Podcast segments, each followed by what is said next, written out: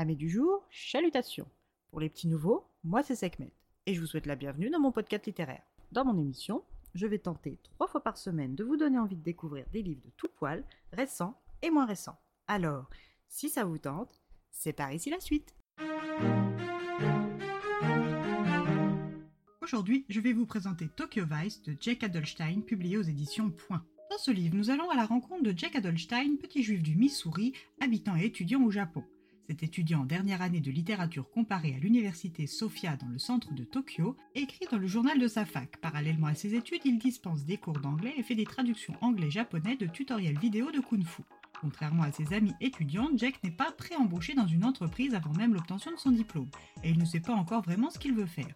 Mais comme Sony lui a fait une proposition nécessitant qu'il rempile pour une année supplémentaire d'études, Jack s'est lancé dans l'étude du japonais.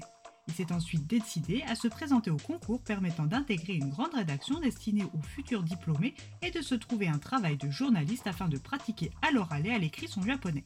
Au Japon, on ne gravit pas les échelons du journalisme comme ailleurs.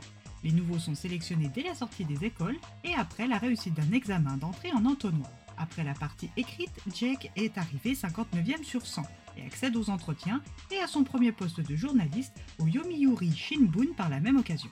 Ce journal est le plus lu et le plus prestigieux journal du Japon.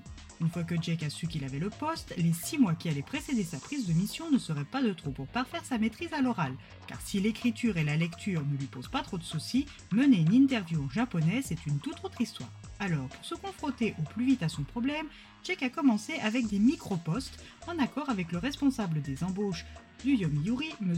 Matsuzaka. Le premier est au Tokyo Metropolitan Police Department Press Club et est censé durer une semaine. Pour son premier jour, M. Matsuzaka l'accompagne et le confie au bon soin d'Inoue, le responsable de la rubrique Police-Justice. Cette légende est aimée, craint et enviée au sein de l'Empire Yomiuri pour un article qu'il a écrit il y a quelques années et qui a permis de démasquer un tueur, d'innocenter un accusé et de dévoiler la machinerie judiciaire du Japon.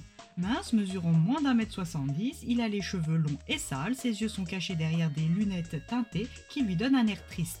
Quand Inoue rencontre Jake, son intérêt se renforce et il lui explique ses 8 règles pour devenir un bon journaliste, celles qu'il ne partage pas avec tout le monde. Règle numéro 1.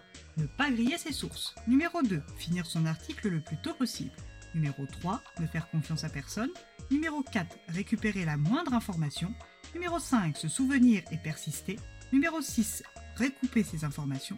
Numéro 7. Écrire ses articles en pyramide inversée et numéro 8, ne jamais placer son opinion personnelle dans l'écriture d'un article. Après trois jours au Tokyo Metropolitan Police Department, Jake part deux jours au bureau de Shiba pour travailler avec d'autres journalistes. Il sera sous la surveillance et la direction de Kaneko. Ce dernier est sur une piste pour un article concernant des travailleurs des rues israéliens et les origines juives de Jake pourraient bien être un atout.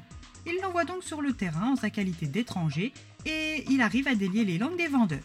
Ils vendent à la sauvette des articles et pour être autorisés à le faire et protégés, paient les Yakuza 30 à 35% de tous leurs chiffres. Kaneko tient son scoop et en confie la rédaction à Jake qui sera titré Le crime organisé cible les vendeurs ambulants étrangers. Les Yakuza trouvent une nouvelle manière d'extirper des loyers en profitant des travailleurs sans papier. Jake avait un pied dans l'étrier et décida de profiter des derniers mois restants pour aller à Hong Kong étudier le Wing Chun, un art martial chinois. Quand son premier jour de travail arrive, Jake est accompagné de trois nouveaux collègues au bureau de Urawa. Urawa est une immense cité d'Ortar depuis laquelle les ouvriers terrassés font la navette vers la capitale. Cette banlieue est une sorte de New Jersey au Japon, et la réputation du bureau d'Urawa n'est plus à faire. Pour affronter ce bureau exigeant, Jake va pouvoir compter sur Yun Yoshihira, 22 ans, aux allures de pop star, titulaire d'un diplôme en commerce de l'université de Waseda, surnommé Belle Girl. Naoki Tsuji, 25 ans, lui aussi issu de Waseda, sans formation de journalisme, mais une du département français, surnommée Frenchy. Yasushi Kuchi, 24 ans, titulaire d'un diplôme de relations internationales de l'université de Tsukaba, surnommé Chapi. Ces trois collègues et lui vont pouvoir développer les liens spéciaux comme il est classique de le faire dans la vie d'entreprise japonaise. Nos quatre doki vont rencontrer le responsable d'agence au physique de sumo, Ara, leur supérieur direct Ono, un ancien chef du service police-justice, charpenté comme Ara mais en plus petit, et très fier de son métier. Les deux rédacteurs en chef, Ayashi et Saito, le secrétaire de rédaction Shimizu, le bras droit d'Ono Yamamoto, spécialiste des affaires criminelles et ancien senpai de Jake à la fac, l'acolyte de Yamamoto, au diplôme scientifique Nakajima et enfin le photographe Ojo.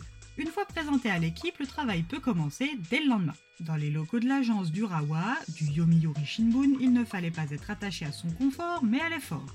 Chaque jour est une nouvelle opportunité de dénicher des scoops et d'écrire des articles retentissants. Mais comment Jack Adelstein, jeune journaliste gaijin, va-t-il en arriver à un choix opposant sa vie celle de sa femme et de ses enfants, à la publication d'un article sur le chef mafieux Tadamasa Goto. Jake, qui a très vite pensé que le journalisme était toujours une question de résultats et non d'efforts, pense-t-il encore comme ça après des années d'investigation?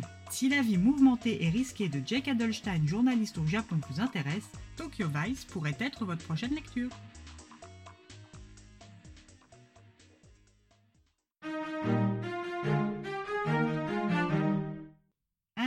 Traîne dans ma palle depuis 2022. J'ai eu du mal à le prendre, mais une fois ouvert, j'ai eu plus de mal encore à le lâcher.